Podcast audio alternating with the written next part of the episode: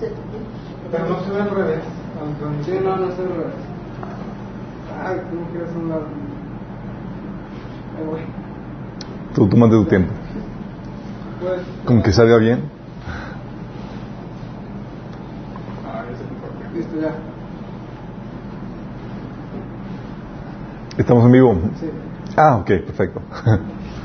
ok, vamos a poner este tiempo en las manos de Dios, que el Señor nos guíe, nos ensable, nos enseñe. Vamos a poner este tiempo en oración. Amado Padre Celestial, te damos tantas gracias, Señor, porque tú estás en medio nuestro, Padre. Porque, Señor, tu promesa es que si dos o más se reúnen en tu nombre, tú estarías aquí con nosotros, Señor. Señor, queremos aprender de ti, queremos que tú nos hables, nos enseñes, Señor, que hables a través de mí. Tu palabra, Señor, que da vida, que renueva nuestras, nuestras vidas, Señor, que las transforma. Espíritu Santo, cámbianos, transfórmanos por medio del poder de tu palabra, Señor, tu presencia en nuestras vidas. Que siembre tu palabra, Señor, en nuestros corazones y produzca el fruto que tú has deseado, Señor.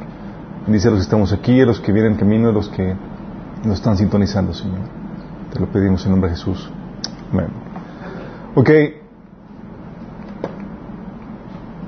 Esta serie, juntamente con la de escatología, es de las más largas. Creo que escatología, ¿cuántos eran? ¿20, 20 21, 22? Bien mal. Eh, ¿Tienes tu celular, amor? Para que cheques si se escucha bien el audio. No voy a hacer que... Ah, y hemos estado viendo todas las cuestiones básicas de la fe cristiana. Lo que se supone que todo cristiano debe saber. Hemos tocado temas acerca de Dios, la Biblia, el bautismo, la Santa Cena, la salvación, eh, qué onda con el bautismo del Espíritu Santo. Eh, ¿Qué más temas? ¿Qué, qué- qué- qué otros temas que hemos estado viendo? La iglesia, Los dones. los dones y hoy toca hablar acerca del Espíritu Santo. Es un tema que para algunos grupos es muy controversial, especialmente para, para los grupos como testigos de Jehová. Sí, tiene discusiones algo acaloradas en cuanto a eso. Pero vamos a ver qué dice la Biblia al respecto. Sí, y es importante que veamos esto porque el Espíritu Santo es una figura central en el proceso de redención, en, el- en la salvación que Dios nos da. Central para la vida y el caminar cristiano, sí. Entonces vamos a ver qué onda con esto, sí. Vamos a... Pero si queremos hablar del Espíritu Santo, quiero que entendamos primero a qué, a qué, nos- a qué se refiere la palabra espíritu, cuál es su significado. Porque cuando hablamos de espíritu, muchos no entienden, no tienen una idea de qué se refiere esa palabra o qué quiere decir o y empiezan a sacar sus teorías raras y es aquí la principal problemática para persona- para grupos como testigos de Jehová y otros que no creen en el Espíritu Santo, sí. Espíritu Santo viene del griego que significa neuma. Digo, la palabra neuma es en griego, la palabra en hebreo es ruach, sí. Y el significado es, se traduce como viento, brisa, aliento. Eh, es la parte no física de tu cuerpo. Sí. Así lo se, se, este es parte de su significado, la parte de nosotros, del espíritu, que, que no es la parte corporal, sí, del, del cuerpo, sí, no la parte física del cuerpo, perdón. Y eh, algo interesante es que en el significado de, de espíritu es que nunca significa y nunca significó en la Biblia poder o energía despersonificada. Jesús jamás. O se traduce como viento o brisa, pero no como energía, no como poder, ¿sí? Y algo que debes entender es que la palabra espíritu también significa, y este es uno de los significados más importantes de la palabra espíritu, significa un ser no físico, es decir, un ser sin cuerpo. Esto es muy importante que lo entendamos porque ah, en Lucas, en Lucas eh, 24, 30 39, Jesús hace una descripción acerca del espíritu, de un espíritu. Y fíjate lo que dice Jesús. Se aparece a los discípulos y los discípulos estaban choqueados y dice Jesús, mirad mis manos y mis pies, que yo mismo soy. Palpad y ved, porque un espíritu no tiene carne ni huesos como veis que yo tengo. Entonces te dice que sabes que un espíritu es un ser sin cuerpo, que no tiene cuerpo. Dice, no- un espíritu no tiene carne ni hueso como veis que yo tengo. Sí. Entonces cuando hablamos de un espíritu es un cuerpo, es un ser espiritual, es una persona espiritual que no tiene cuerpo, es un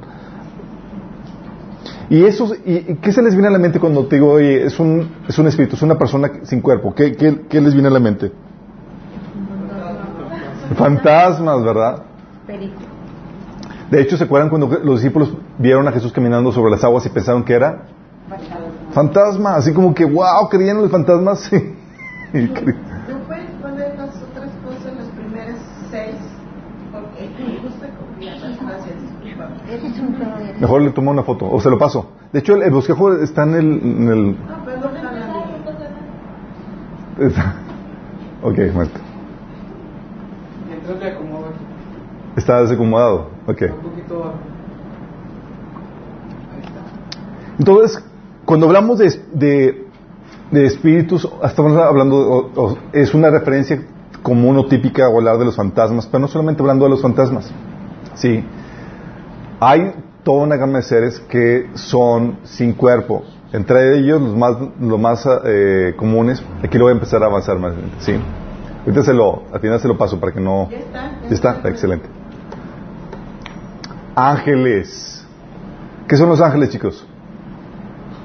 Dice la Biblia en Hebreos 1.14 que dice el autor de Hebreos, ¿no son todos espíritus ministradores enviados para servicio a favor de los que serán herederos de, salvación? Fíjate que se refiere a los ángeles como espíritus, espíritus ministradores o espíritus servidores. ¿Sí? Entonces cuando hablamos de ángeles son seres, personas sin cuerpo, ¿sí? Y ese de espíritu está hablando de, porque la palabra espíritu no solamente significa aliento, brisa, también significa un ser sin cuerpo, ¿sí? Están los ángeles, Dios, ¿sí? Es también un espíritu. Dice, Dios es espíritu, Juan 4:24, ¿sí? Y también hablamos de Satanás y sus demonios, son espíritus, son personas que están en el mundo espiritual sin cuerpo, ¿sí? Es muy importante que entiendas. Efesios 6:12 dice, porque no tenemos lucha contra carne y sangre. Fíjate cómo empieza a distinguir aquí entre nosotros que tenemos carne y sangre. Dice, sino contra principados, contra potestades, contra gobernadores de las tinieblas de este siglo y contra huestes espirituales de maldad en las regiones celestes. Empieza a nombrar unos rangos eh, jerárquicos de, espíritu- de espíritus. Entonces cuando dices, oye, Satanás es espíritu, sí, estamos hablando de seres sin cuerpo en el, en el mundo espiritual, ¿sí? Eh, Efesios 2, 2 dice que antes, eh, Pablo hablando de, lo- de los cristianos, que antes anduviste en otro tiempo siguiendo la corriente de este mundo conforme al príncipe de la potestad del aire, el espíritu que ahora opera en los hijos de desobediencia, hablando de, del operar de Satanás en los hijos de desobediencia, lo, menciona como espíritu, ¿sí? De hecho, ¿saben cómo se le, cómo se le llamaba también a los demonios que Jesús liberaba? Por 10 puntos. ¿Cómo se les llamaba los Espíritus, bien. 10 puntos para Joana. Denle una palomita, Joana, por favor. Marcos 3:11 y muchos otros pasajes más. ¿sabes? Fíjate lo que dice. Y los espíritus inmundos, al verle, se postraban delante de él y daban voces diciendo, tú eres el Hijo de Dios. Y tú me- cuando ves el los pasajes puedes ver ve- pasaje tras pasaje donde ves que esos espíritus inmundos, que son una referencia sinónima de demonios, hablaban, entendían, temían y demás. ¿sí? Estás hablando de seres con personalidad. ¿Por qué? Porque cuando hablas de espíritu no solamente estás hablando del aliento, de la brisa, estás hablando de personas en el mundo espiritual que no tienen cuerpo. ¿Va? ¿Saben también quién forma parte o quién tiene espíritu? El ser humano. Sí, El ser humano. Sí. En Génesis 1, 27 dice que Dios creó al ser humano. La palabra crear es hacer algo de la nada. Sí, la palabra que significa en hebreo. Pero en el capítulo 2 ves que, que Dios hizo al hombre, dice formó al hombre de la, de la, de la tierra. Y, y aquí tienes que entender que tu espíritu es creado, tu cuerpo es formado. Sí. Tienes que entender la diferencia entre esos dos capítulos. Por eso dice la Biblia que cuando el hombre muere, el espíritu vuelve a Dios, quien lo dio. Sí. Y el cuerpo, de donde fue tomado, es de la car- del, del polvo, sí, como dice, polvo eres y polvo volverás. Así es. Sí, es formado del- de, la, de la tierra. Santiago 2, 26 dice, porque como el cuerpo sin espíritu está muerto, así también la fe sin obras está muerta. Fíjate cómo te está diciendo que el cuerpo si no tiene espíritu está muerto. ¿Sí? ¿Por qué? Porque tienes que entender que tú no eres el cuerpo. Tú eres un espíritu que habita en un cuerpo. Sí, es muy diferente. Por eso, cuando la persona muere, no deja de existir. Tiene un espíritu y tiene, está consciente, así como los ángeles y demás eh, están sin cuerpo y están conscientes y hablan y razonan y sienten. Así pasa contigo. Sigues sintiendo, sigue habiendo tú, sigues siendo tú, pero sin el cuerpo. Sí, las personas que hacen viajes astrales y demás están conscientes de esa experiencia porque tienen experiencias fuera del cuerpo y viajan a otras partes y demás. Eh, por cierto, está prohibido hacer eso. Eh, pero están conscientes de la, de la, de la existencia del, del, del, del cuerpo espiritual, ¿sí? de que somos. Y eso lo puedes ver también en Lucas 16, desde el 22 al 24, donde habla del rico y Lázaro. ¿Se acuerdan que los murieron? Murieron y su cuerpo, bye bye, se hizo gusano. ¿Sí? Pero ellos fueron llevados en sus espíritus a lugares o regiones espirituales que era el, el Seol o el Hades. El Hades estaba dividido en dos partes. El rico fue eh, enviado a la parte donde estaba las, eh, el fuego del tormento y el, el- el Lázaro fue llevado al seno de Abraham, que eran donde se iban, iban los justos. Y puedes ver ahí en Lucas 16, del 22 al 24, que ellos eh, sentían, hablaban, estaban conscientes. ¿Por qué? Aunque no tenían cuerpo, e igual que los ángeles, igual que los demonios, nosotros somos espíritu. Sí, nada más que a diferencia de ellos tenemos nosotros un cuerpo. ¿Va? Por eso tenemos conciencia y demás. Sí. De hecho, esta experiencia fuera del cuerpo que la gente tiene después, del, de, de- después de morir, eh, no necesariamente tienes que morir para tener experiencias fuera del cuerpo. Hay personas en el mundo eh, metidas en ocultismo que tienen viajes astrales, pero también cristianos pueden tener experiencias fuera del cuerpo. Por ejemplo, Pablo fue llevado al tercer cielo y él menciona que seguramente fue llevado en espíritu. Sí, Pedro dice, 2 Corintios 12 del 12 al 4 dice, conozco a un seguidor de Cristo que hace 14 años fue llevado al tercer cielo. Luego aclara, no sé si, no sé si en el cuerpo o fuera del cuerpo. ¿Por qué te aclara eso? Porque él sabía que podía tener una experiencia fuera del cuerpo, en, tu espíritu. Una experiencia, por ejemplo, de ello aparece en Ezequiel. En el libro de Ezequiel tú ves la experiencia de Ezequiel que estaba en Babilonia y llega el Espíritu Santo, lo agarra de las greñas y lo saca de su cuerpo. Y, es una especie de viaje astral donde lo, lleva a, este, a Jerusalén, al templo, para que vea todas las abominaciones y, y las idolatrías que había eso. Wow, un viaje astral cristiano, sí, cristiano. Pero fue el Espíritu Santo, no fue inducido, no fue, él lo tomó y lo llevó a eso. Entonces Pablo sabía que había una experiencia en el cuerpo y fuera del cuerpo. ¿sí? A lo que voy con esto es que tú no eres tu cuerpo. Tu cuerpo va a, a morir, tu cuerpo va a hacerse polvo, si, si es que el Señor no llega antes. Pero tu espíritu va a permanecer y es la parte eterna que tú tienes, es la parte que va a durar para siempre. ¿sí? Sí, fíjate, porque la otra vez que estábamos allá en la casa hogar porque tú dices que eres carne, pero tu carne no es la que peca, porque deja la carne ahí no está pecando. Bueno, en realidad sí es. Así es. Por eso el Señor nos, en, en Tesalonicenses 5, 22 dice que el Señor nos santifique en espíritu, alma y cuerpo. Son las tres partes que se componen de nuestro ser. ¿sí? Tenemos espíritu. Y tú puedes ver esto, por ejemplo, en la vez que en la que en Mateo 17, del 2 al 3, cuando Jesús estaba, va al monte con sus discípulos y se transfigura. Empezó a brillar Jesús y se le aparecen dos personajes famosillos. ¿Quién se acuerda? Elías, y Moisés. En cuerpo físico, no. ¿Por qué? Porque no habían resucitado. Pero hay una cosa, que ellos fueron elevados con todo el cuerpo. Moisés. No. Moisés, pues, sí, no, nunca se encontró su cuerpo. No, lo enterraron, dice la Biblia que lo enterraron en un lugar donde nadie supiera. Y era con el fin de que nadie lo, lo idolatrara. Pero, estamos hablando que la resurrección, cuando la, resurrección de los santos del Antiguo Testamento no va a tener ese lu- lugar sino hasta después de la gran tribulación. Sí, la Biblia menciona que van a resucitar al final. Entonces, cuando ves esto, dices, oye, se aparecieron, sí se aparecieron el Espíritu. Sí. Moisés y Elías. De hecho, otro pasaje, ¿se acuerdan cuando murió la niña, la hija de, de Jetro? Murió la niña de Jetro y Jesús le habla a la niña y dice ahí que entonces el espíritu de la niña volvió, e inmediatamente se levantó. ¿Sí? ¿Por qué?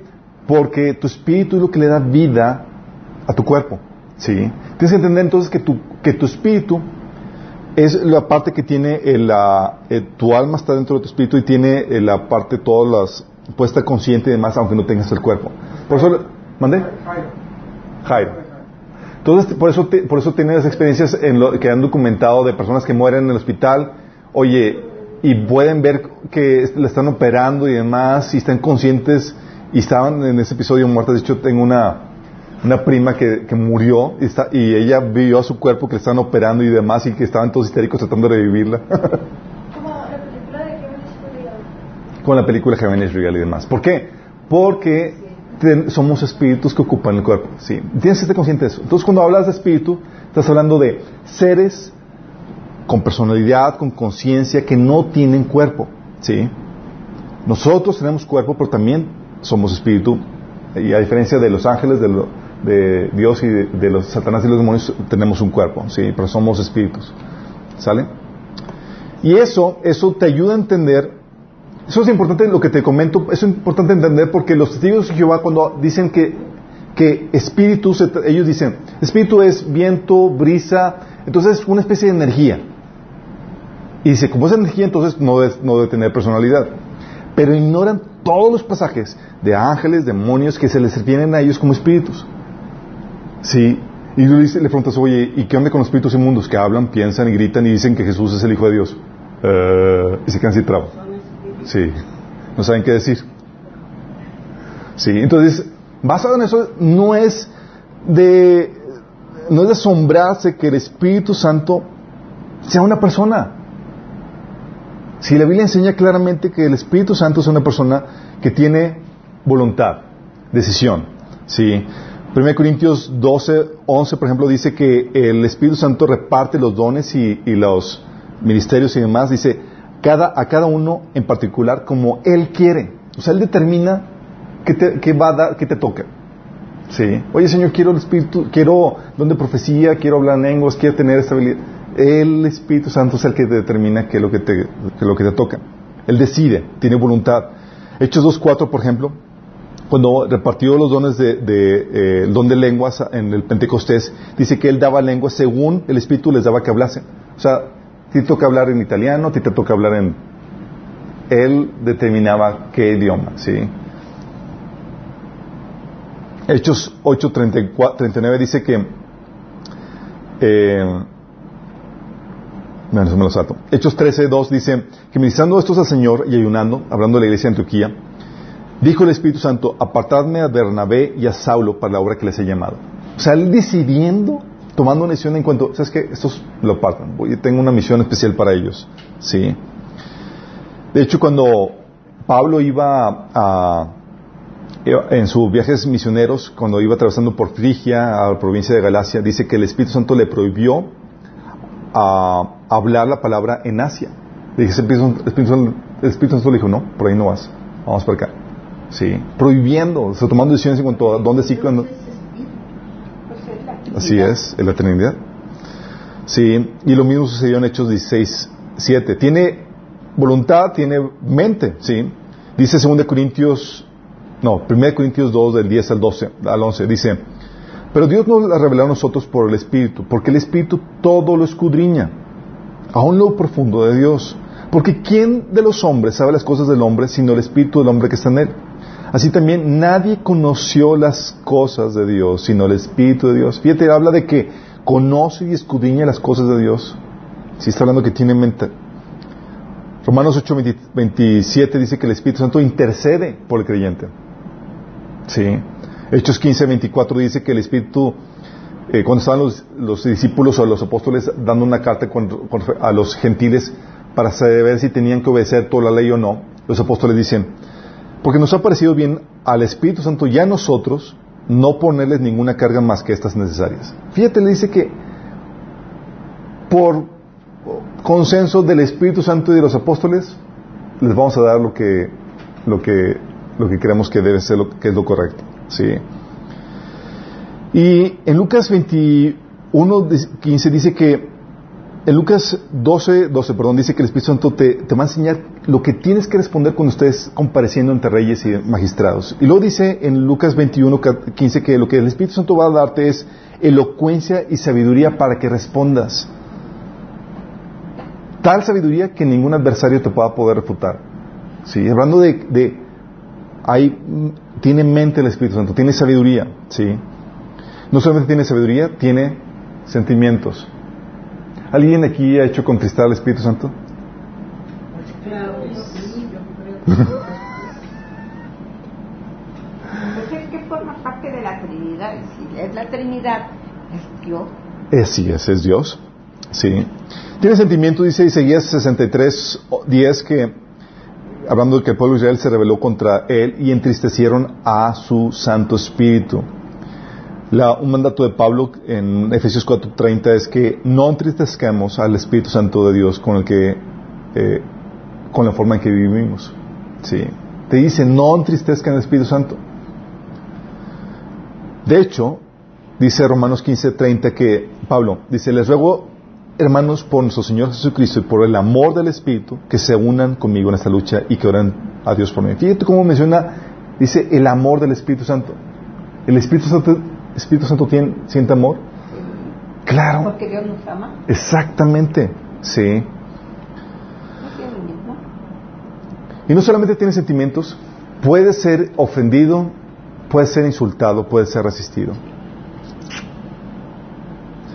Hebreos 10, 29 dice, ¿cuánto mayor castigo piensan ustedes que merece el que ha pisoteado al Hijo de Dios, que ha profanado la sangre del pacto por la cual había sido santificado y que ha insultado al Espíritu de la gracia?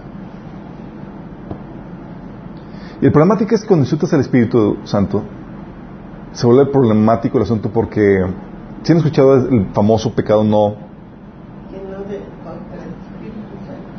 Que no se perdona? Mateo 12 del 31 al 32 dice Jesús, por eso les digo que todo que de todo lo que se ah, por eso les digo que a todos se les pon- se le- ah, por eso les digo que a todos se les pe- podrá perdonar todo pecado y toda blasfemia, por la, pero la blasfemia contra el Espíritu no se le perdonará a nadie. Cualquiera que pronuncie alguna palabra en contra del Hijo del Hombre se le perdonará. Fíjate cómo pone lo que digas contra el Hijo del Hombre, contra Jesús, se te va a perdonar. Pero el que hable contra el Espíritu Santo no tendrá perdón, ni en este mundo ni en el venidero. Qué vino. ¿Alguien sabe por qué no se perdona? ¿No? El Espíritu Santo tiene la función, dice la Biblia en, Juan, que la función del Espíritu Santo es convencer al mundo del pecado. Si blasfemas contra el Espíritu Santo, si ya no queda más convicción por, el pecado, ya no te sientes mal. Si no te convencen de pecado, tú no te puedes arrepentir. El, el arrepentimiento es una obra del Espíritu Santo en tu vida. Sí. Por eso dice, oye, es que me siento mal porque tuve pensamientos malos contra el Espíritu Santo. No, si te sientes mal, pensamientos que el, enemigo metió, no, todo está bien. Si la problemática es cuando ya no hay ninguna convicción de pecado. Porque esa convicción de pecado viene por causa del trabajar del Espíritu Santo en nuestras vidas. ¿Ok? Es por eso que no se perdona. Se aparta el Espíritu Santo y es, ahí te ves, ¿sí? Hechos 5.3, Pablo reprendió a Ananías y le dijo, ¿cómo es posible que Satanás haya llenado tu corazón para que le mintieras al Espíritu Santo? ¿Por qué? Porque se le puede, se puede mentir al Espíritu Santo. ¿Le puedes mentir? Sí, puedes mentirle. Sí. Y lo interesante del caso del Espíritu Santo, chicos, es que, ¿sabes qué? Es, un, es todo un caballero. ¿Cómo que caballero? Hay, hay unas sillas acá, chicos, ¿eh? Si gustan sentarse. Ya, ya, ya, no también. Es un caballero porque el Espíritu Santo no va a forzar nada en ti. Sí, va a tratar de persuadirte y demás, pero si tú no lo dejas entrar y operar en tu vida, Él no lo va a hacer. Sí, dice Hechos 7:51, hablando Esteban a- al, al pueblo de Israel, dice, duros de cerviz e incircuncisos de corazón. Cuando la Biblia dice duro de service en la Re- Reina Valera, está diciéndote en versión coloquial cabezón. ¿Sale? Duros de cerviz, eh, circuncisos de corazón y, y de oídos, vosotros resistís siempre al Espíritu Santo, como vuestros padres, así también vosotros. Servís. ¿Qué dije? Servís. Bueno, ustedes me entendían, chicas. Por eso me gustan las versiones contemporáneas. ok, entonces está hablando de que se, lo puedes resistir. O sea, tú puedes dejarlo afuera de tu vida sin que opere en nada, hasta que tú lo invites y Él va a entrar operar en tu vida. El Espíritu Santo habla, sí. Y tú puedes ver que todas esas cuestiones están- puedes ver la personalidad de que es un ser, un ser con personalidad. En Hechos 8:29, por ejemplo, tienes como el Espíritu Santo le hablaba a Felipe, sí, trabajaba juntamente con Felipe para saber a quién y en dónde evangelizar. ¿Les ha pasado que se dice, ve y compórtate a tal persona? ¿Sí? Que dices, no, Señor, me ve feo.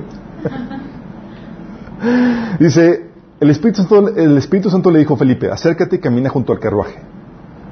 Sí, y fue y le compartió el enuco. En Hechos 10, 19 dice, y mientras Pablo pensaba, pensaba en la visión, él- le dijo el Espíritu Santo, "He aquí tres hombres te buscan. Hasta le trae reporte. Sí. Hablando el Espíritu Santo. Hechos 20, 23 dice, lo único que sé es que en todas las ciudades, dice Pablo, el Espíritu Santo me asegura que me esperan prisiones y sufrimientos. Hechos 1, 21 dice, eso, esto dice el Espíritu Santo. Así atarán a los, judíos en Jerusalén al varón de quien es este cinto. Hablando de que el Espíritu Santo hablando por medio de los profetas. De hecho, en Hechos 28.5 dice, bien habló el Espíritu Santo por medio del profeta Isaías en a nuestros padres diciendo, empieza a dar la cita. ¿Por qué? Porque el Espíritu Santo hablaba tanto de forma directa, así como le hablaba a Felipe, a- también como también por medio de los profetas. Sí. ¿Cuál fue la cita, perdón?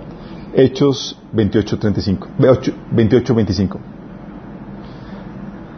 Juan 16.13 dice, pero cuando venga el Espíritu Santo de la verdad, Él los guiará a toda verdad, porque no hablará por su propia cuenta. Fíjate cómo está hablando Je- Jesús de que este Espíritu hablaría, pero no por su propia cuenta, sino que dirá todo lo que oiga y les anunciará las cosas por venir.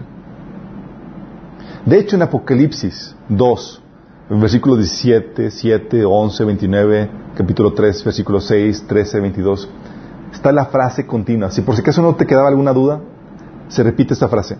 El que tiene oído, oiga lo que el Espíritu dice a las iglesias.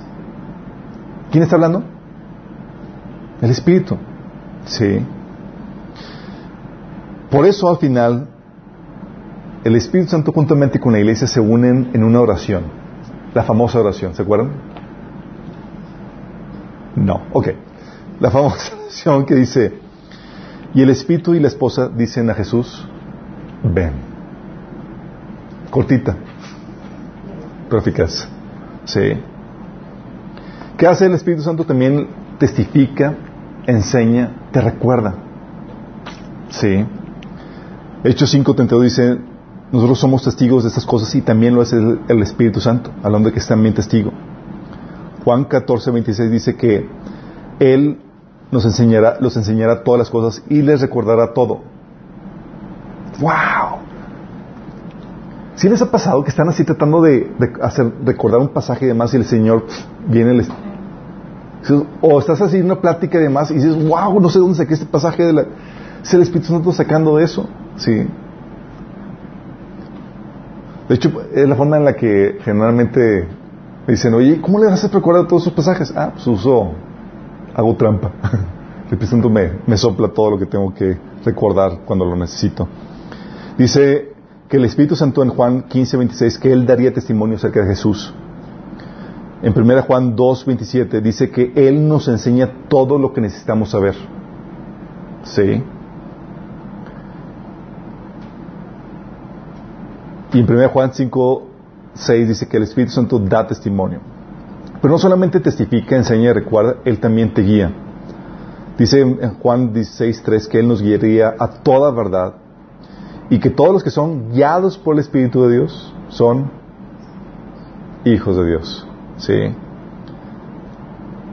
que él glorifica a Jesús, dice en Juan 16, 14. Y puede tomar forma física, ¿sabían? Episodio en el, que, en el cual el Espíritu Santo tomó forma física. Paloma. ¿A qué? La paloma. Ah. Hay, personas, perso- personas que dicen que no, no, no. Eh, que era una fuerza que se movió como paloma y descendió como paloma. Es alegórico. Pero no, no es alegórico. Lucas 3:22 dice, descendió el Espíritu Santo sobre él en forma corporal como paloma. Subrayen, forma corporal. Sí. Porque luego andan, ahí con que, no, es muy clara la, la palabra en ese sentido. Dice que donde quiero decir, darles la, porque se van a topar. ¿Quién de aquí no, eh, no ha tocado que llegan testigos de Jehová a tocarles a su, a la su puerta de su casa? Sí, siempre llegan, ¿verdad? Conmigo ya no llegan, no sé por qué. Para ellos les La que platica. acabaste convirtiéndolos y dejaron de enviar. Supone que marcan las casas. Sí. Sí. Yo hago amistad con ellos. Son amables y luego dicen, ah, qué bueno que estaba, le traje esto, qué bueno. Ok. Según ellos, todos esos pasajes, digo, no fui ex- exhaustivo con todos los pasajes. Hay más pasajes que hablan de, la, de, de cómo el Espíritu Santo tiene voluntad, muestra emociones, muestra decisión, etcétera. Sí. No fui exhaustivo en eso muchos. De hecho, serían, podríamos tener todo un estudio hablando cada pasaje de eso. Pero les quedó claro acerca de esto. Sin embargo, grupos como los testigos de Jehová te dicen que no, no, no, es un mecanismo de personificación que se da a cosas inanimadas. Sí. O sea, no es que Jesús, no es que el Espíritu Santo tenga tenga tenga una personalidad. Te muestran pasajes como porque en la, en la Biblia sí, se me- hay mecanismos de personalización que son mecanismos literarios para darle una personalidad a cosas que inanimadas. Isaías 24, 23, por ejemplo, dice que la luna se avergonzará y el sol se confundirá. Sí. pues, ¿Cómo? Son personas. No. Es un eh, mecanismo literario de personificación. O eh, otros pasajes, hay varios. Por ejemplo, en Proverbios 1 habla de que la sabiduría clama en las calles, alza su voz en las plazas. Y es la personificación de la sabiduría. ¿La sabiduría tiene- es una persona? No, no es una persona. O Isaías 55, 12, donde dice que eh, con alegría saldréis y con paz seréis vueltos. Los montes y los collados se levantarán canción delante de vosotros y todos los árboles del campo darán palmadas de aplauso. Así como que uh, son, entonces van a cantar, van a aplaudir. No, son mecanismos literarios para poéticos para poder dar una descripción exactamente. Entonces muestran todos esos pasajes, sí. cuando- Pero es bonito eso también. es bonito, pero dicen ellos que el Espíritu Santo es solamente un mecanismo de personific- personificación. Sí, pero en este caso es claro que no. ¿Por qué? Por el contexto y la experiencia, experiencia eh, el- el- el conte- por el contexto y la experiencia personal que tenemos, podemos ver claramente que si es recurso literario de personificación o no. Sí, cuando hablamos de que los montes van a cantar, es obvio que no van a cantar, sí. O que los árboles, van a aplaudir, ¿Por qué? Porque sabemos por el contexto y por el conocimiento que tenemos como humanos que no es así.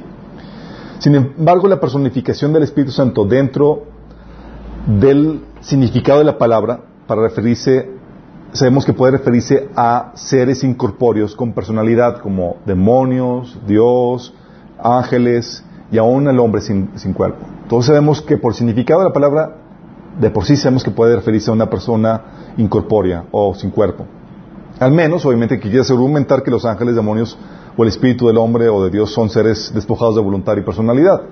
Que llegar a esa conclusión estaríamos ya torciendo todas las escrituras. Sí, es muy evidente el texto en cuanto a eso. La personificación literaria en ninguna parte, sí, es tan abundante o recurrente como la que se usa para el Espíritu Santo. O sea, tú ves al Espíritu Santo diciendo vez tras vez, y dijo el Espíritu Santo, y el Espíritu Santo ordenó esto el otro. Si dijera eso de la luna, tú no te quedaría más que concluir que la luna es una persona. Sí. Por tan recurrente y por tan incisivo que es eso. Sí.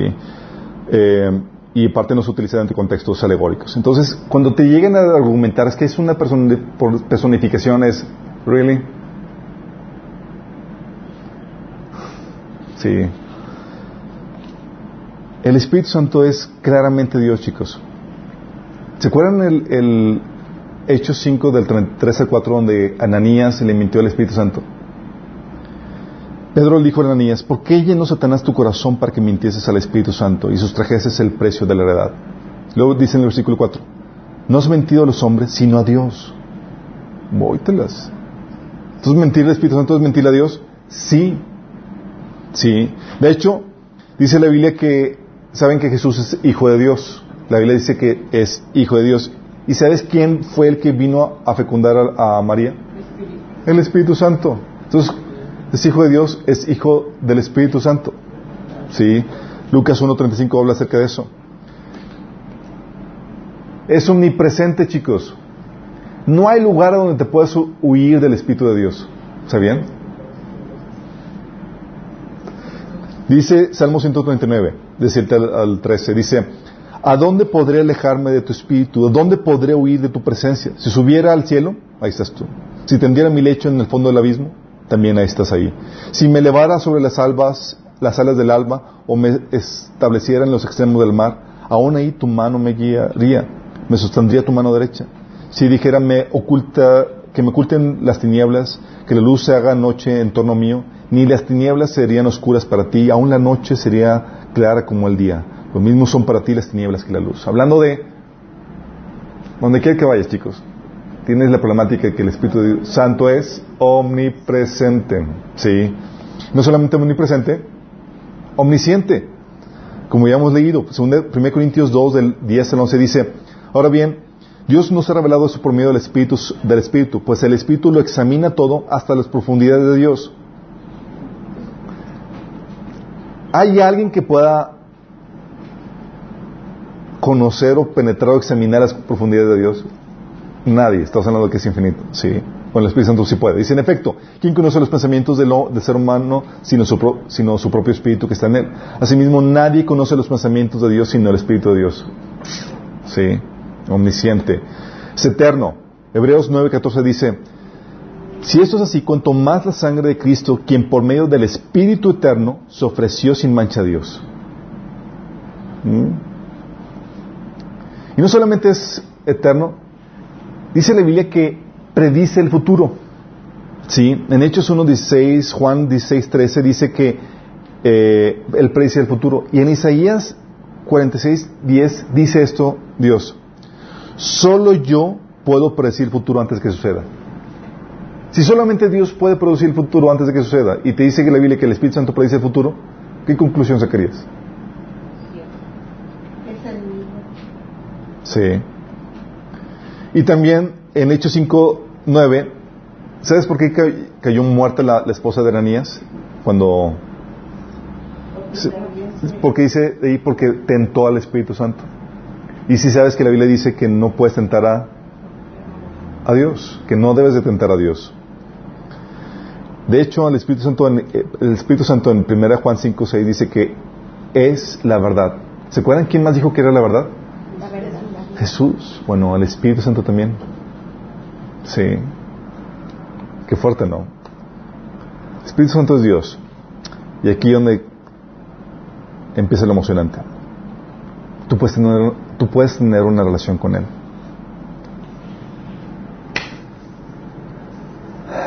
Puedes tener una comunión. Cuando hablo de comunión puedes orar, puedes platicar con Él. Sí. Dice 2 Corintios 13, 14. Que la gracia del Señor, el amor de Dios y la comunión del Espíritu Santo sean con todos ustedes. La gracia del Señor Jesucristo, el amor de Dios y la qué? La comunión del Espíritu Santo. O sea, tú puedes tener comunión, puedes tener un diálogo, puedes tener una relación con el, el Espíritu Santo. ¿Alguien ha leído el libro Buenos días Espíritu Santo? Sí. Es un clásico dentro del mundo cristiano. Escrito por Benny Hinn, sí que es un personaje polémico, pero al inicio escribía buenos libros. Sí.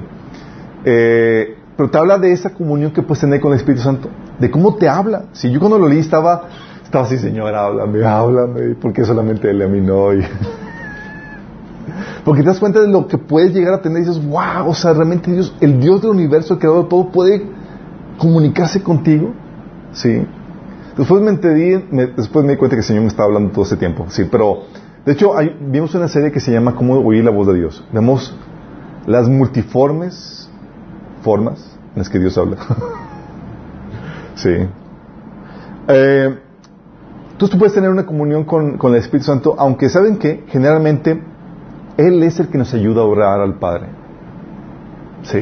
Él es el que está juntamente con nosotros guiando nuestras oraciones. Romanos 8, 26, 26 dice, Asimismo, en nuestra debilidad, el Espíritu Santo acude a ayudarnos. Por ejemplo, no sabemos qué pedir, pero el Espíritu mismo intercede por nosotros con gemidos que no pueden expresarse con palabras. O sea, nos ayuda en nuestras oraciones. ¿sí? El Espíritu Santo también puede ser adorado y puede ser exaltado. Filipenses 3, 3 dice, porque la circuncisión somos nosotros, los que por medio del Espíritu de Dios adoramos. Fíjate, nos enorgullecemos, enorgullecemos en Cristo Jesús y no ponemos nuestra confianza en esfuerzos humanos. Aunque podamos adorar, al Espíritu Santo, el Espíritu Santo es que generalmente es el que está, el que pone nosotros alabanza en nuestra boca para Jesús y el Padre. ¿Sí? ¿Por qué? Quiero que visualices esto. Dice Juan 4:24, Dios es espíritu y los que le adoran en espíritu y en verdad es necesario que nos adoren. Mientras que tú te diriges al Padre y a Jesús en oración, el Espíritu Santo está aquí a tu lado ayudándote y guiándote en la adoración y en la oración. Sí. Eso lo puedes ver cuando fue muerto Esteban. ¿Se acuerdan cuando murió Esteban apedrado? Dice que él se levantó y vio a Jesús, sí, en el cielo, sí, y al Padre a su lado. Y dice, ¿dónde está el Espíritu Santo? En el versículo anterior dice, y Esteban, lleno del Espíritu, vio a Jesús y al Padre. Estaba ahí con él a su lado, sí, porque él, es el, él fue el que fue dado a nosotros. Tú puedes ver el rol del Espíritu Santo en, en varios procesos de, la creación y la redención. Por ejemplo, en la creación, ¿dónde estaba el Espíritu Santo? Génesis 1, 21, 2 dice que el Espíritu Santo se movía sobre las faz del abismo. Dice, no, perdón. Eh, dice el Espíritu de Dios se movía sobre la faz de las aguas. Antes de que pusiera la tierra en orden, el Espíritu Santo estaba como... Esa parte donde se, movía sobre la faz de las aguas, en hebreo es como si estuviera incubando, como la gallina incuba un huevo. Preparando el proceso de la creación, sí. El Espíritu Santo se ve dando vida. Job 33, 4 dice, el Espíritu de Dios me ha creado, me infunde vida el hálito del Todopoderoso. Salmo 104, 30 dice, pero si envías a tu Espíritu, son creados los animales, y así renuevas la faz de la tierra. Juan 6, 63 dice, el Espíritu da vida, la carne no vale para nada. Las palabras que les he hablado son Espíritu y son vida. 2 Corintios 3, 6 dice, que Él nos se capacitó para ser servidores de un nuevo pacto, no de la letra, sino del Espíritu, porque la letra mata, pero el Espíritu da vida. Sí. Y la parte más emocionante para mí es su proceso, su rol en el proceso de redención. ¿Cuál es uno de sus principales roles en el proceso de redención? Cuando hablo de redención es el proceso de restauración del ser humano, proceso de salvación del ser humano. ¿Cuál es uno de los principales roles? ¿Alguien sabe? Jesús vino a morir, a, a pagar con su vida, su cuerpo, la, la, el pago de nuestra consolación. Sí, es uno de los elementos. Pero uno de los principales roles es habitando en el ser humano. Y es aquí donde quiero que entiendan esto. La Biblia enseña que el ser humano fue creado para ser el templo del Espíritu Santo, el templo de Dios. Es decir, cuando Dios creó a Adán, cuando infundió aliento, no solamente infundió aliento, sino infundió su espíritu en él. Sí. Según de Corintios 6, 16 dice que nosotros somos el templo de Dios viviente. Entonces, el ser humano fue diseñado para ser el templo de Dios. Sí. ¿Por qué creen, chicos? No nos duró mucho. Adán, antes de la caída, tenía el Espíritu Santo dentro de él. Era el templo de Dios. Sí. Y cuando Dios le dijo al hombre, no comas del fruto del árbol del, conocimiento del bien y del mal, porque el día que comas vas a morir, está diciendo, el día que comas, mi espíritu se va a separar de ti. ¿Por qué? Porque Adán no, estaba como que como un niño que no supiera lo que significaba morir. Sabía que si tú separabas a un pez del agua iba a morir. Si separabas a un árbol de, la, de, donde, de su fuente, que es la tierra, iba a morir. Que si separabas al hombre de su fuente, que es Dios, iba a morir. Sí, sabía que muerte significaba separación. Sí. La muerte espiritual era morir espiritualmente. Sí, de hecho, Efesios 2.1 habla de esta muerte espiritual donde estamos muertos en, en nuestros pecados separados de Dios. Entonces, cuando Adán pecó, se separó de Dios y el Espíritu se salió de él, dejó de ser el templo del Espíritu Santo. Y eso nos metió en graves problemas. De hecho, la naturaleza pecaminosa, ¿saben qué es, chicos? Es la ausencia del Espíritu Santo en nuestras vidas. Sí. Es por eso que da luz a esa, naturaleza pecaminosa.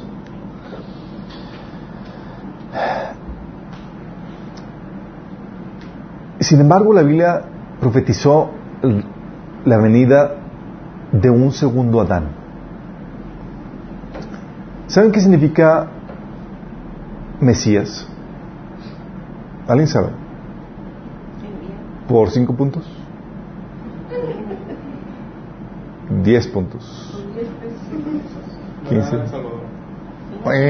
Wrong. Wrong. Ok, Mesías, chicos, es, es la palabra hebrea para referirse a la palabra griega que se refiere Cristo. En español es el ungido. Sí, bingo, el ungido. Y eso lo que significa es aquel en quien mora el Espíritu Santo. Sí. Adán fue creado con la presencia del Espíritu Santo, que lo guiaba en todo lo que tenía que hacer y sabía lo que tenía que hacer porque el Espíritu Santo moraba en él. Peca y se separa el Espíritu Santo de él. Se fue. Sí. Pero Dios dijo, va a venir un segundo Adán, va a venir el Mesías, aquel en quien mora el Espíritu Santo. Sí. Y se refería a ese segundo Adán, que es Jesús. En 1 Corintios, eh, 1 Corintios 15, 45 y Romanos 15, 5, 14 habla que se le llama el segundo Adán. ¿sí? Los títulos de, de ungido, Mesías o Cristo vienen en Daniel 9.25, 9.26, Juan 1.41 y otros pasajes más. Pero sé que es muy importante que entiendas esto porque cuando Jesús vino, dice la Biblia que Dios se despojó de sí mismo, se hizo hombre. Y ese que se despojó de sí mismo, está hablando que dejó a un lado sus atributos. Hay unos que dicen los puso en pausa o los colocó, etcétera, como quieran, pero el chiste es que se despojó de sus atributos y se hizo completamente hombre. Y Jesús vivió en la misma condición que Adán antes de la caída. No, aquí en la tierra. Cuando Jesús estuvo aquí en la tierra, haz de cuenta que estaba viviendo la misma situación con Adán que vivió Adán, en el sentido de que él no estaba usando los poderes de su divinidad para llevar a cabo lo que estaba haciendo. Todo lo que hacía lo hacía con el poder del Espíritu Santo. Tenía que depender del Espíritu Santo para hacer todo lo que hacía. Por eso Jesús decía, dice, pero si yo por el Espíritu de Dios echo fuera demonios, ciertamente he llegado el reino de Dios a vosotros. ¿Por qué? Tenía que requerir del Espíritu, tenía que depender del Espíritu Santo, porque la regla de juego es que tiene que ser enteramente humano ah, mientras que estuviera aquí. Sí. Todo lo hacía en la condición de hombre dependiendo del poder del Espíritu Santo. Y lo que hizo Jesús es que, ah, perdón, Ah, primera Jesús. Lo que hizo Jesús es que tenía que morir para poder restaurar la presencia de Dios en nuestras vidas. ¿Por qué? Voy a explicarte. Dice la Biblia que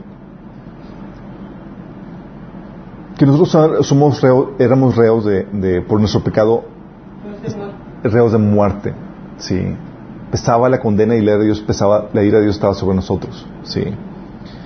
Y no podíamos recibir el Espíritu, pues éramos aunque fuimos diseñados para ser templos, éramos templos destinados a destrucción. La idea de Dios estaba sobre nosotros. Lo que Dios tenía que hacer era primero limpiar al templo, santificar al templo, para que el Espíritu Santo pudiera volver, vivir, volver a él. Difícil. Juan 7:39 dice, cuando Jesús prometía el Espíritu Santo, el Espíritu Santo decía, con esto se refería al Espíritu que habría de recibir más tarde los que creyeran en él. Hasta ese momento el Espíritu no había sido dado porque Jesús no había sido glorificado todavía. Es decir, la redención no se había llevado a cabo. Entonces Dios quería vo- volver a habitar en el templo, pero tenía que lavar el templo. Porque el Espíritu Santo no habita en algo que no es santo. Todo lo que hizo el Señor es, te quito el pecado, si absorbo tu culpa, quito tu condena, te hago inocente otra vez, te purifico. Dícele al autor de Hebreos que el sacrificio de Jesús vino a purificarnos, vino a perfeccionarnos, a hacernos santos. Y con eso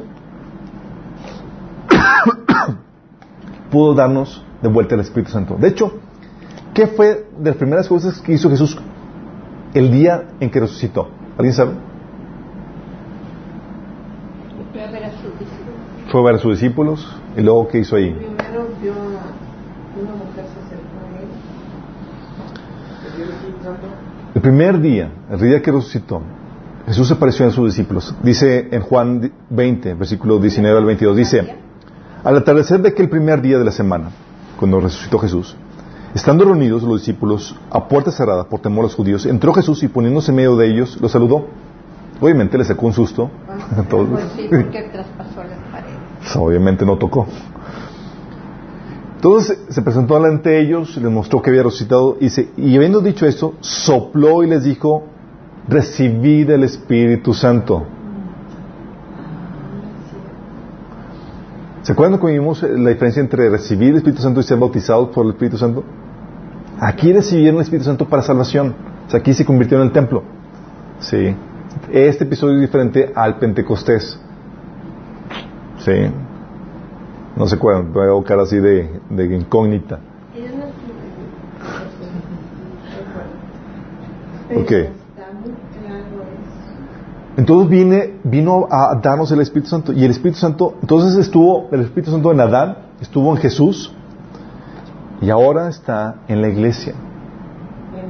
En los que han recibido la salvación, el Espíritu Santo, estamos poseídos. ¿Sí? ¿Sí sabían? O sea, dentro de tu cuerpecito, no solamente está tu espíritu, está el Espíritu Santo. Sí. Por eso dice 1 Juan 2.20 que tenemos la unción.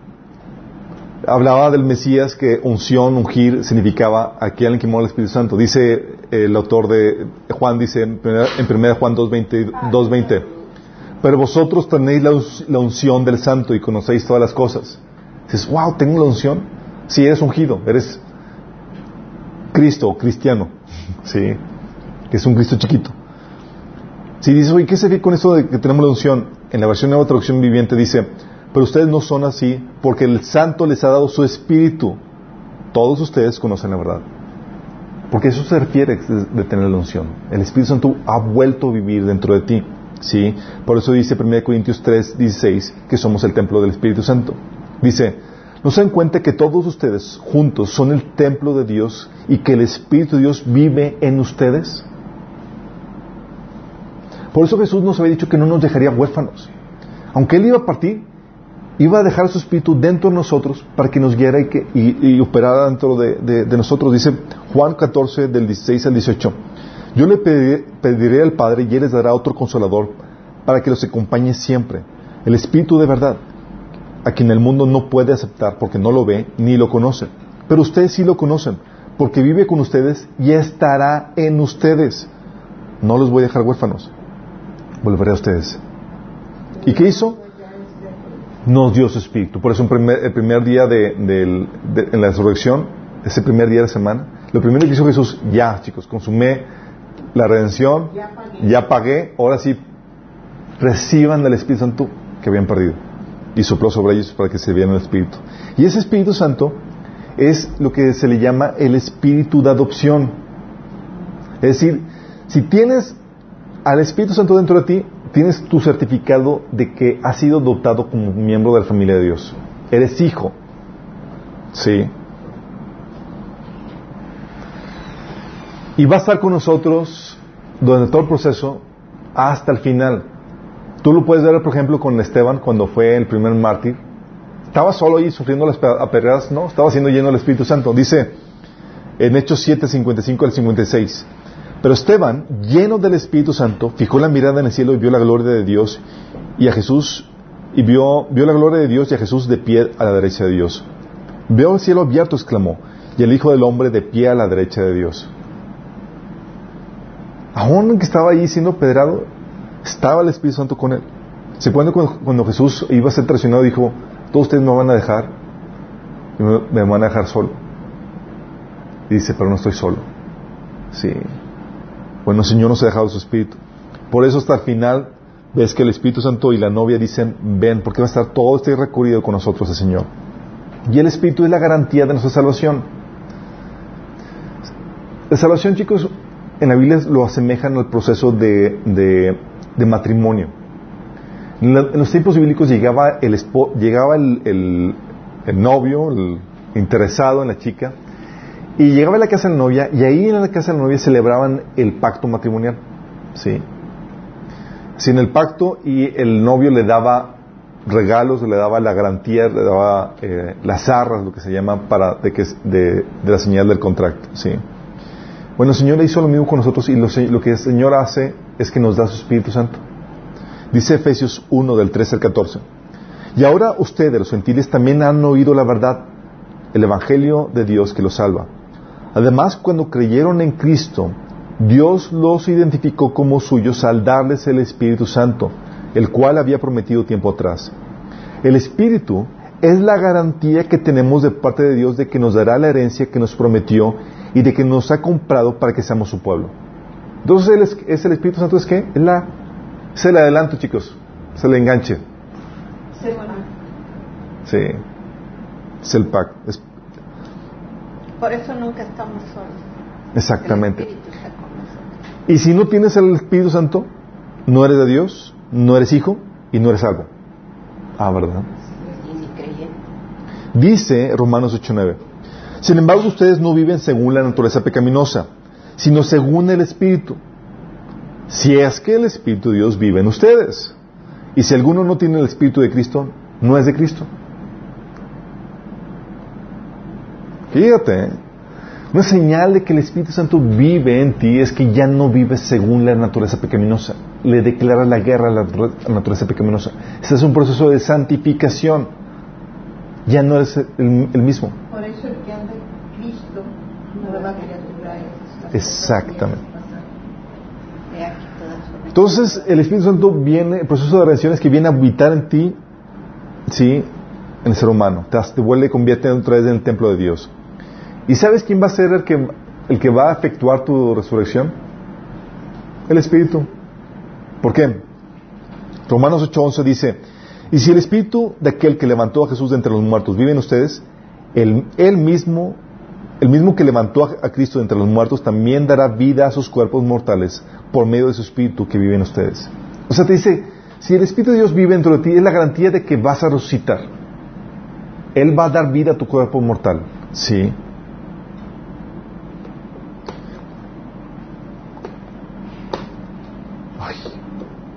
Y Él es el que te ayuda a vivir una vida santa. Dice la Biblia que humanamente, por ti mismo, no puedes agradar a Dios. Necesitas ayuda. Y cuando veas en la Biblia, gracia es el amor de Dios, es la, la, la acción de Dios para ayudarte en tu caminar, en lo que necesitas. ¿sí?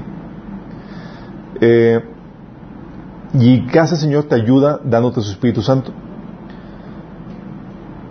te ayuda a vivir, a, responder. Una de las cosas que te ayuda es que te ayuda eh, a responder al Evangelio. Juan 16, 8 dice que cuando Él venga, el Espíritu Santo convencerá al mundo de pecado, de justicia, de juicio. Por eso sin el Espíritu Santo, chicos, no se pueden arrepentir las personas. Se necesita el operar del Espíritu Santo para que suceda eso. O sea, una conversión genuina, chicos, realmente es un milagro espiritual. Si cuando alguien se convirtió no es cualquier cosa, es realmente sucedió un milagro. Sí. Juan 16, 8. Por eso les había comentado que blasfemar contra el Espíritu Santo te deja sin ese, sin eso operar dentro, sin eso operar del Espíritu Santo en tu vida para que te convenza de pecado. Y lo que hace el Espíritu Santo es que te santifica, ¿sí? Dice Romanos 15:6 que ah, yo tengo el deber sacerdotal de proclamar el Evangelio de Dios a fin de que los gentiles lleguen a ser una ofrenda aceptable a Dios, santificada por el Espíritu Santo. ¿Por qué? Porque el Espíritu Santo viene a, tra- a trabajar en ti para llevarte de gloria en gloria. ¿Sí? De hecho, Romanos 8:13 dice que es por el Espíritu Santo que podemos eh, hacer morir las obras de la carne, la naturaleza pecaminosa. Es por el operar del Espíritu Santo. ¿Cómo puedo vencer el pecado en tu vida? La única forma es el Espíritu Santo. Mientras que las religiones te dicen, échale ganas, tú puedes ser una buena persona. El cristianismo dice, date por vencido, no puedes. Reconoce tu necesidad y clama a Dios para que te salve y te dé su Espíritu Santo. Sí. Y entonces, ya que tienes salvación, tienes el, Espí- el Espíritu Santo, empieza un proceso de santificación en tu vida. Sí. Y es lo que te da el poder para vencer el pecado. Fíjate lo que dice Romanos 8, de 7 a 9. Dice que la mentalidad pecaminosa es la mentalidad pecaminosa es una mentalidad de una persona no creyente, de una persona no cristiana. Dice, la mentalidad pecaminosa es enemiga de Dios, pues no se, no se somete a la ley de Dios ni es capaz de hacerlo. Los que viven según la naturaleza pecaminosa no pueden agradar a Dios. Sin embargo, ustedes no viven según la naturaleza pecaminosa, sino según el Espíritu. Si es que el Espíritu de Dios vive en ustedes. Fíjate lo que dice. Dice que si el Espíritu de Dios vive en ti, no vas a vivir de acuerdo a la naturaleza pecaminosa. Entonces te está diciendo que el que no tiene el Espíritu Santo vive de acuerdo a esa, mentalidad, a esa naturaleza pecaminosa. Y no puede agradar a Dios. Sí. ¿Por qué? Romanos 8:26 dice que el Espíritu Santo nos ayuda en nuestra debilidad. Y una de las cosas que hace el Espíritu Santo es que va moldeando tu carácter. ¿Qué hace? Desarrolla en ti los famosos frutos del Espíritu Santo. Gálatas 5:22 dice, en cambio el fruto del Espíritu Santo es amor, alegría, paz, paciencia, amabilidad, bondad, fidelidad, humildad y dominio propio. Si el Espíritu Santo mora en ti, va a empezar a producir estos frutos. Así como un árbol. Y un árbol no se esfuerza en producir esos frutos porque sale de forma natural. Nada más tiene que ser del árbol correcto. Por eso Jesús decía, haz el árbol bueno y el fruto va a ser Bueno. bueno. Pero la gente te enseña que cuélgate unos frutos ahí artificialmente. Sí. Es no. Primero transformas internamente al árbol para que se convierta en bueno y entonces de forma natural va a dar el fruto que corresponde. Sí. Y es lo que viene a hacer el Señor, a darnos Espíritu Santo. Algo que también hace el Espíritu Santo es que Él no solamente te ayuda a vivir una vida santa, sino que llena tus necesidades emocionales.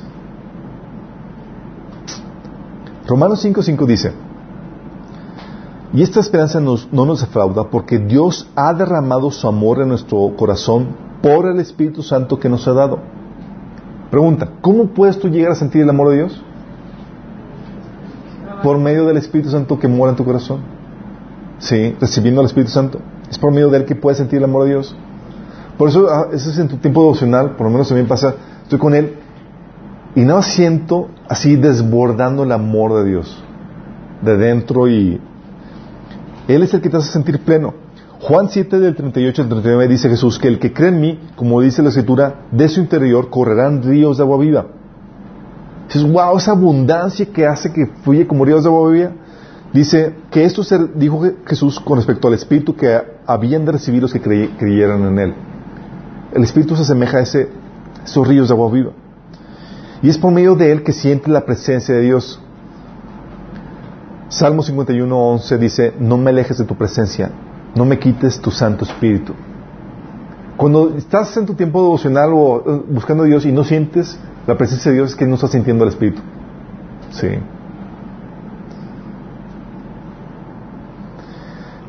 Y el Espíritu Santo es el que te revela tu propósito, chicos. ¿Alguien que ya descubrió el propósito de su vida? ¿Para qué fue creado?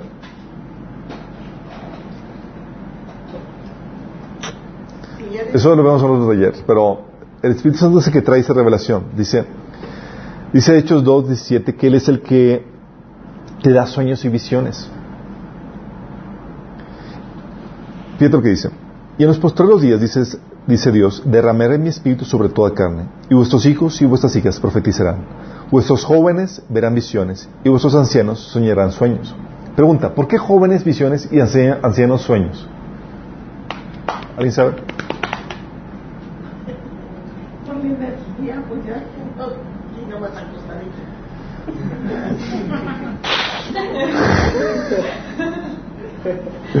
Respuesta. Los jóvenes ven visiones porque las visiones son imágenes mentales de cosas que tú puedes realizar en tu vida. Sí, son semillas de tu propósito. Lo que viene ser el Espíritu Santo es que te da visiones de lo que puedes hacer, aquello para lo cual fuiste creado. Los ancianos sue- tienen sueños, se diferencian de las visiones porque ya no tienen tiempo en su vida para realizarlos. No, o de lo realizado también. O de lo realizado también, sí. Pero es diferente. Sí, ya no, ellos no trabajan o no, a- no trabajan en eso. Sí, no es una visión de su propósito, sino lo que Dios va a hacer. También, 1 Corintios 2, 12, fíjate lo que dice. Dice que nosotros no hemos recibido el Espíritu del mundo, sino el Espíritu que procede de Dios para que entendamos lo que por su gracia Él nos ha concedido. Oye Señor, ¿para qué fui creado? Oye, ¿qué me has dado? El Espíritu Santo es el que te revela eso. Sí. Por eso es importante que, por eso la gente le, le pregunto, oye, ¿cómo vas con tu tiempo devocional? ¿Está buscando la presencia de Dios? ¿Está buscando Dios? Porque si no tienes eso, esa comunión con el Señor, olvídate a propósito. Si es vivir una vida useless, sin sentido, sin propósito en esta vida. Sí. Pero cuando sabes para qué fuiste creado, el Espíritu Santo infunde ese aliento, ese entusiasmo para que puedas vivir con, con pasión. Sí. ¿Por qué? Porque Él es el que determina, el que, el que te da los dones y las habilidades y es el que te revela lo que puedes y no puedes hacer y cuál es tu lugar dentro del reino. 1 Corintios 12, versículo 11, 18 dice, todo esto lo hace el, mi- el mismo y único Espíritu, quien reparte a cada uno según lo que Él de- determina. ¿Qué reparte? Los dones, las habilidades. ¿Sí? ¿Quieres saber qué Señor te ha dado? El Espíritu Santo te lo puede revelar. Y lo dice que en realidad Dios colocó a cada miembro del cuerpo como le pareció. Oye, Señor, ¿cuál es mi parte? ¿Cuál es mi función? ¿Dónde, en, qué parte de tu reino debo estar? ¿Cuál es mi posición? ¿Sabes quién te lo, lo va a revelar? El Espíritu. No tu pastor, no tu mamá, no tu papá. El Espíritu. Con quien debes de relacionarte es con el Señor. Sí. Porque Él te revela tu propósito y no solamente te revela, te enviste de poder para que puedas realizar la obra de Dios. El que te da la habilidad y el poder. ¿Sabes? En el Antiguo Testamento veías en Éxodo 31, 3, Éxodo 35, 30 al 36 o 1 Crónica 28, 12, donde dice que el Espíritu Santo venía, la unción venía sobre artistas para ser inspirados por Dios para saber hacer obras, el trabajo de Dios. Imagínate, artistas con habilidades ins- infundida- infundadas por el Espíritu Santo y con inspiración para que hicieran trabajos artesanales. Sí. Y tú y yo como cristianos, poseedores del Espíritu Santo, tienes acceso a eso, imagínate. Oye, si Señor te llamó para hacer tal función de, de negocios o de arte o demás, tienes acceso al Espíritu Santo para que te lleve, a- para que te ayude a hacer las cosas de una forma sobrenatural. Sí. Hay tra- ves en, en varios pasajes de la Biblia que Dios ungió a artistas, administradores, a reyes, a jueces, a profetas, ¿sí? Para que pudieran llevar a cabo ser su misión. Y lo que hacía el Espíritu Santo es que eh, tus habilidades les llevaba a un nivel sobrenatural, ¿sí? Y es muy importante esto porque esto determina tu función. Cuando vimos el tema de la autoridad, vimos que cuando Dios te ordena te da un llamado, te da el poder para llevar a cabo eso. Jesús sabía muy bien cuál era su llamado, cuál era su área de autoridad. En Lucas 4, del 14 al 19, Jesús decía, el Espíritu Santo está sobre mí por cuanto me ha ungido para y él determinar las funciones para las cuales el Señor lo había llamado. Sabía que para eso tenía que trabajar y tenía que hacer y sabía que el Espíritu Santo iba a fluir en él en esa dirección y en eso. Sí. Tú tienes que encontrar el área para el cual tú fuiste ungido, así como Jesús, para que puedas cumplir tu propósito. Sí. Y tú puedes ver eso cuando tú dices, oye, esto fluyo en esto. Y el Señor fluye a través de mí. Hago cosas sorprendentes o me vienen cosas, inspiraciones o la habilidad sobresale de forma eh, sobrenatural. ¿Sabes que es ahí un área donde el Señor te está llamando? Sí. Y la iglesia sucede lo mismo. Como cristianos puede Dios ungirte y llamarte para asuntos o áreas fuera de la iglesia, pero también dentro. Por el Señor ha dado dones y ministerios. Sí. Y eh, 1 Corintios 12, por ejemplo, de 4 al 11 dice, ahora bien hay dones y hay diversos dones, pero un mismo espíritu. Hay diversas maneras de servir, pero un mismo Señor. Hay diversas funciones, pero es un mismo Dios el que hace todas las cosas. Sí. A cada uno le ha dado una manifestación especial de su espíritu para el bien de los demás. Fíjate que es para el bien de los demás, no es para que tú seas la estrellita. A unos Dios les ha dado el poder de, por el espíritu palabra de sabiduría, a otros por el mismo espíritu palabra de conocimiento y empieza a nombrar lo que hace. Y es el mismo espíritu fluyendo de diferentes formas, con diferentes habilidades, con diferentes dones. Y dice, todo esto lo hace el mismo y único espíritu quien reparte a cada uno según lo que él determina. Por eso lo importante aquí no es encontrar o seguir tu pasión, chicos. Es encontrar el área de la función donde fluye el Espíritu Santo a través de ti. El don que Dios te ha dado. Y hacer de tu don tu pasión. Porque hay gente que quiere ser artista, quiere cantar y toda cosa, pero nomás no tiene la voz. Sí, nomás no le muevas por ahí. No fluye la unción, no hay nada. Sí. De hecho, una película ¿no? donde una, una artista que hizo famosilla porque cantaba horrible. No tenía mucho dinero. Pero tenía mucho. Y todos los seguían el juego. Entonces, Sí, no, no, no, aquí no, no te va Dios a seguir el juego, chicos. Y no tienes suficiente dinero para que te siga el juego. Sí.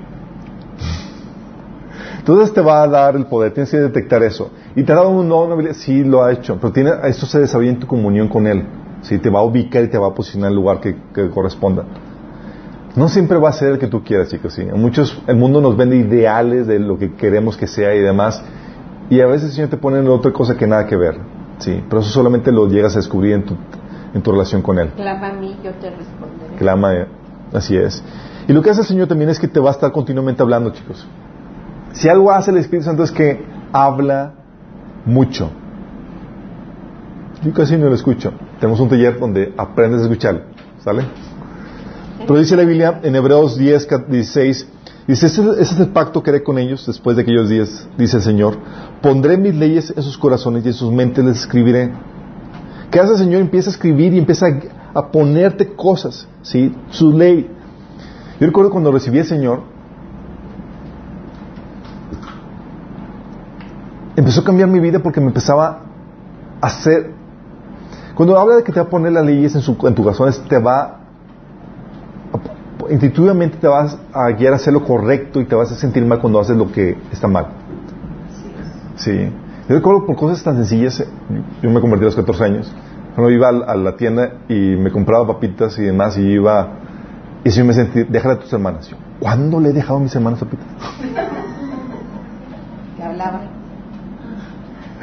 Y luego él le dejaba y se las daba y era como, ¿qué está pasando conmigo?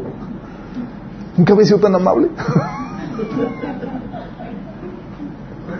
Oye, o empezaba, o, o, oye, típico adolescente, horas viendo tele y el Señor me hace sentir miserable por ver tanta tele y no leer la Biblia. ¿Cuándo me he sentido mal viendo la tele? ¿Sí? ¿Qué hace el Señor? Ponía en tu corazón la ley, su ley. ¿Sí? Que te va escribiendo. Y no solamente te escribe en sus corazones, eh, sino que también te da sus palabras.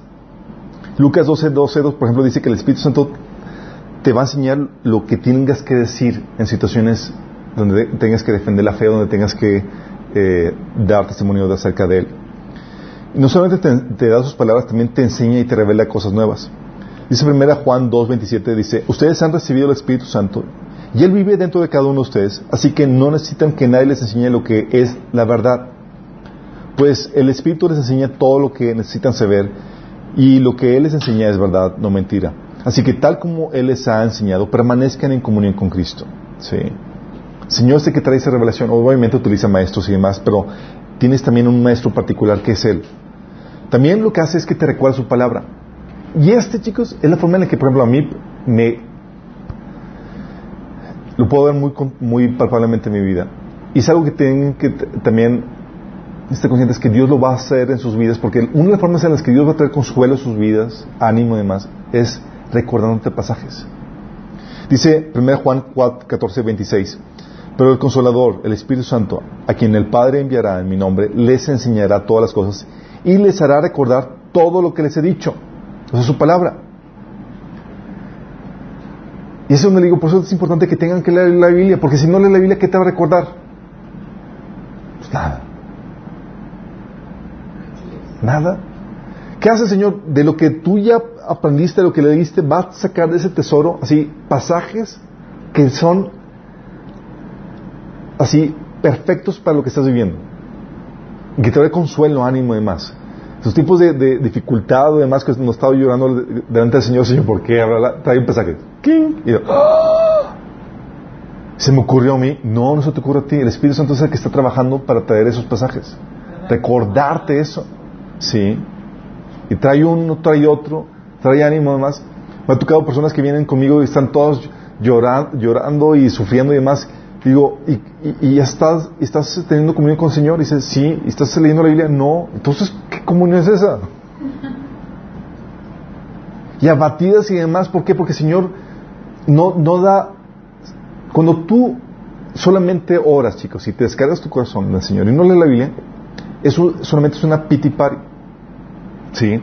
Porque es una fiesta de autocompasión donde no celebras tu, miser- tu vida miserable, pero no das, prestas oído a que el Señor te levante y te dé perspectiva que te levante de esa situación. A que no te conteste. Sí. La palabra de Dios es la que te anima, te aviva y es como que ¡ah! trae consuelo, trae vida. Sí.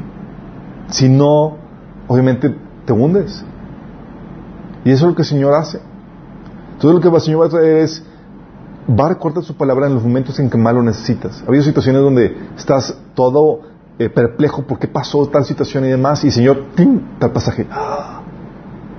O estás triste y demás, ¡ting! tal pasaje. O Sí. también cuando abres la Biblia, ahí lees lo que estás necesitando. Sí, pasajes que te tocan en tu tiempo devocional y demás, estás leyendo la Biblia y de repente, justamente lo que estás leyendo, ¡oh! ¿Cómo supo el Señor? Pues, ¿cómo supo el Señor, por favor? Asignó un pasaje que te tocaba leer que era lo que justamente necesitabas. Sí. Te recuerda la palabra de Dios. Eh, también te guía en su voluntad. Dice Juan 16, 13, pero cuando venga el Espíritu de, ver- de verdad, Él os guiará toda verdad, porque no hablará por su propia cuenta, sino que dirá solo que oiga y les anunciará las cosas por venir. Sabes, este proceso de guianza es muy sutil porque no te das cuenta exactamente que el Señor te está guiando. Sí. Hay muchas personas que tienen el miedo de que, ¿y si me equivoco? El Señor va a guiarte y es un, es un caminar por fe. Y cuando habla de guiarte, habla de que tienes que estar en movimiento, tienes que caminar por fe. O puedes guiar a un barco cuando está estacionado.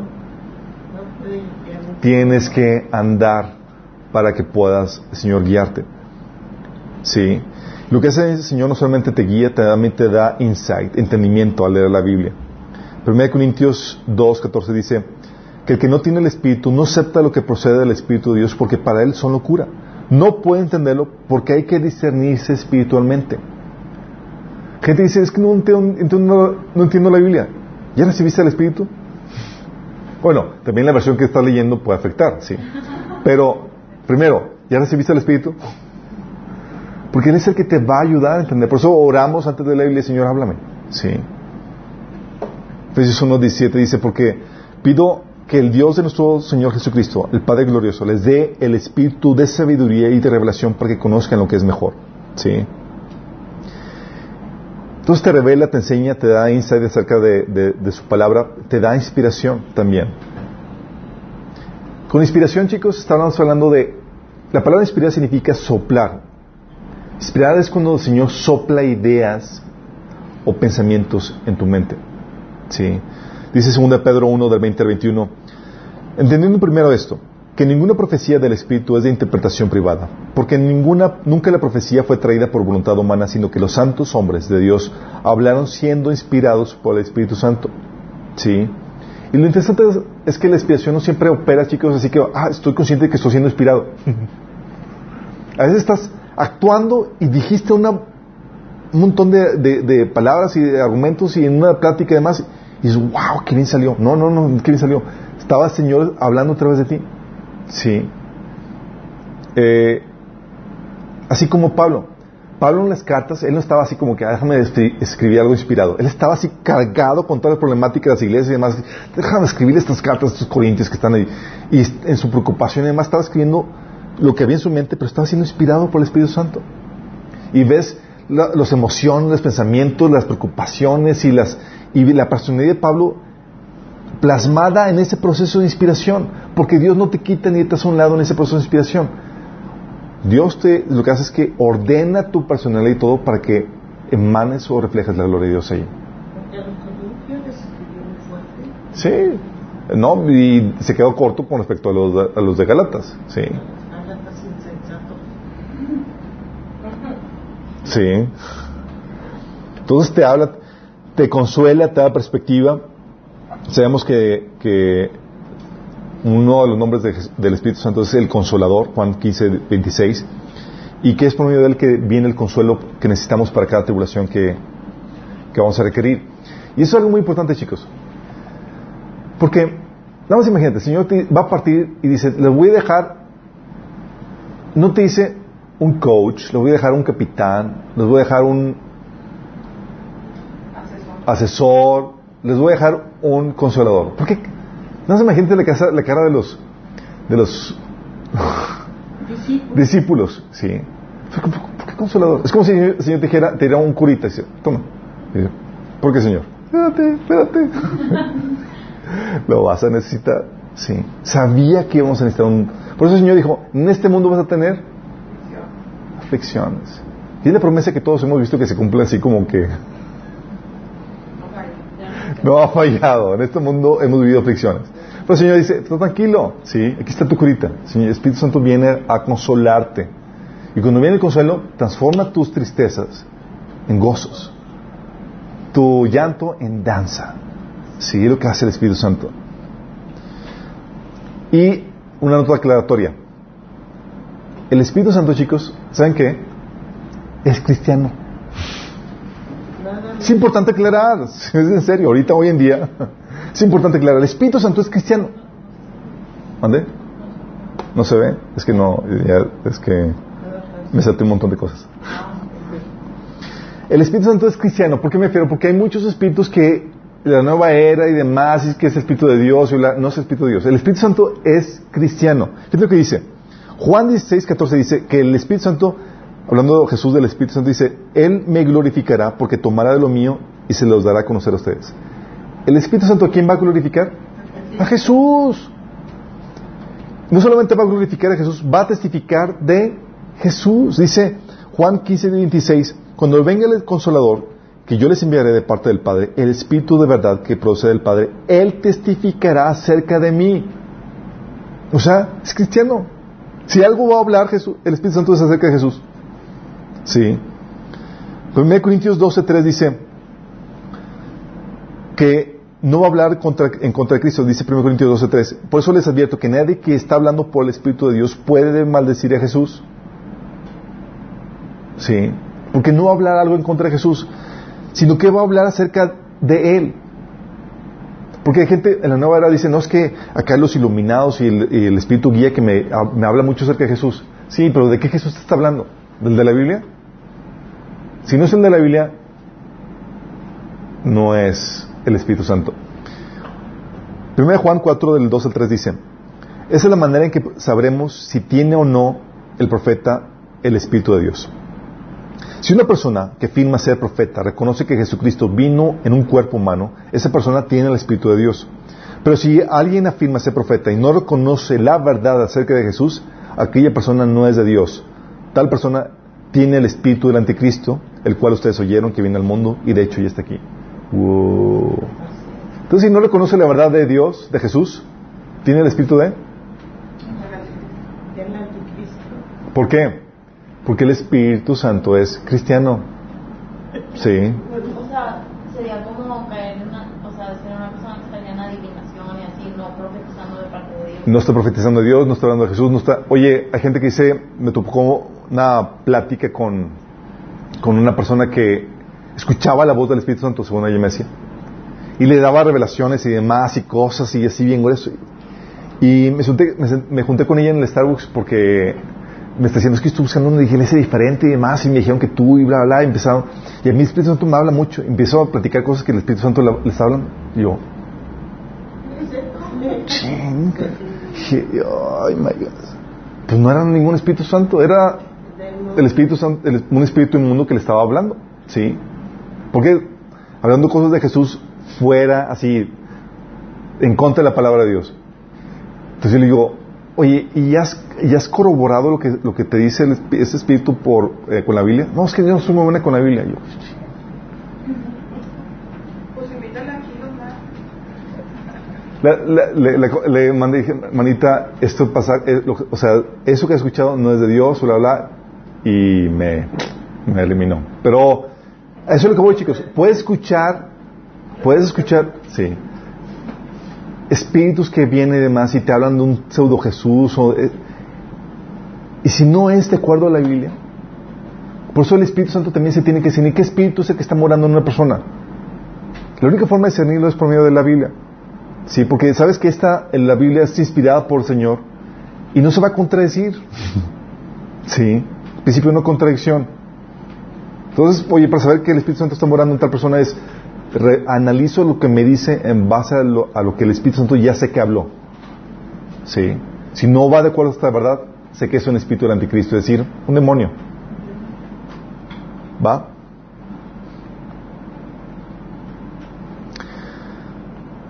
El Espíritu Santo, chicos, también es por, es por medio de él que, se dice la Biblia que se hacen los milagros en el Nuevo Testamento. Sí, los milagros de Felipe, que fue trasladado de un lugar a otro, fue por el Espíritu Santo. Las sanidades eh, con pañuelos y demás que hacían los apóstoles, era por medio del Espíritu Santo. Ese era el poder que tenía. Sí, o sea, no somos nosotros el que tenemos ese poder. Símbolos del Espíritu, ya para terminar. La, en la Biblia se mencionan varios símbolos eh, con los cuales se conoce el Espíritu Santo.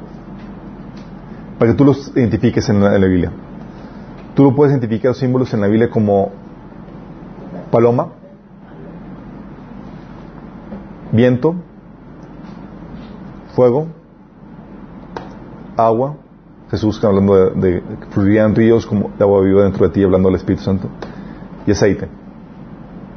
Sí. ¿Mande? Ya el pescadito. sí. No quiero terminar sin antes hacer la invitación de que si tú no has recibido el Espíritu Santo, la única forma de recibirlo es arrepintiendo de tus pecados, es decir, estando dispuesto a rendir tu vida para dejar de hacer lo que tú quieras, para empezar a hacer lo que Jesús te ordena, que es arrepentimiento. Si no estás dispuesto a dejar de seguir tus propios caminos, no es arrepentimiento, ¿ok, chicos? Por más que creas de Jesús, que yo creo en Jesús, sí, pero vives tu vida como tú quieres, eso no es arrepentimiento, no funciona, ¿sale? Si te arrepientes y crees que Jesús es Dios hecho carne, que murió por ti para pagar el precio de tus pecados y que resucitó el tercer día. Si crees eso y quieres aceptar a Jesús como tu Señor, tú puedes recibir el Espíritu Santo aquí y ahora. ¿Va a trastornar tu vida? Sí, la va a hacer, pero para bien. Va a dar vida a tu vida, va a reformar tu caminar, va a, guiarte hacia lo correcto, te va a empezar a, va a empezar un proceso de santificación en tu vida. ¿Sí? No significa ser perfecto de la noche a la mañana, no. Significa que eres salvo y ya perdonado, pero empieza un proceso de santificación. Si quieres recibir el Espíritu Santo, tal vez tú que no estás sintonizando, te quiero guiar en, una oración. Es muy sencillo hacerlo. Solamente se requiere tener una actitud correcta de un arrepentimiento genuino y una fe sincera. Si haces eso, dice la Biblia que todo aquel que invoque el nombre de Jesús será salvo. Invocarle significa pedirle la salvación. Lo que puedes hacerle, una sencilla oración. Cierra tus ojos si quieres hacerla y dile, Señor Jesús, el día de hoy rindo mi vida a ti. Te pido que me perdones, que me limpies de toda mi maldad. sálvame de mis pecados. Yo creo que moriste por mí en la cruz y que resucitaste para el perdón de mis pecados. Y hoy te acepto como mi Señor y mi Salvador. Si hiciste esto genuinamente se va a manifestar una forma sencilla es que vas a querer conocer la voluntad de quien ahora es tu Señor y gobierna tu vida. Y eso se va a manifestar empezando a leer la Biblia, especialmente el Nuevo Testamento, que es ahí donde viene la voluntad de Cristo para ti. ¿Salen?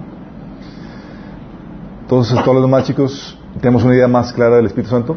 Amén. ¿Sí? Ahora vamos para terminar. Amado Padre, Señor, gracias por enseñarnos acerca del Espíritu Santo, Señor. Gracias porque nos has dado, Señor, tu misma presencia, tu misma persona, para que viva dentro de nosotros y para que nos guíe cuando más lo necesitamos, Señor. Gracias, Padre, porque eres tú, Señor, llenándonos con tu amor, con tu presencia, por medio de tu Espíritu Santo en nosotros. Señor, que podamos desatar todo el poder, Señor, que hay en el Espíritu Santo en nuestras vidas, para que podamos vivir las vidas que tú has querido que, que vivamos nosotros, Señor. Esas vidas plenas, esas vidas en victoria, Señor, que tú quieres para nosotros. Te lo pedimos, Señor, nombre Jesús. Nos vemos el próximo martes. Gracias.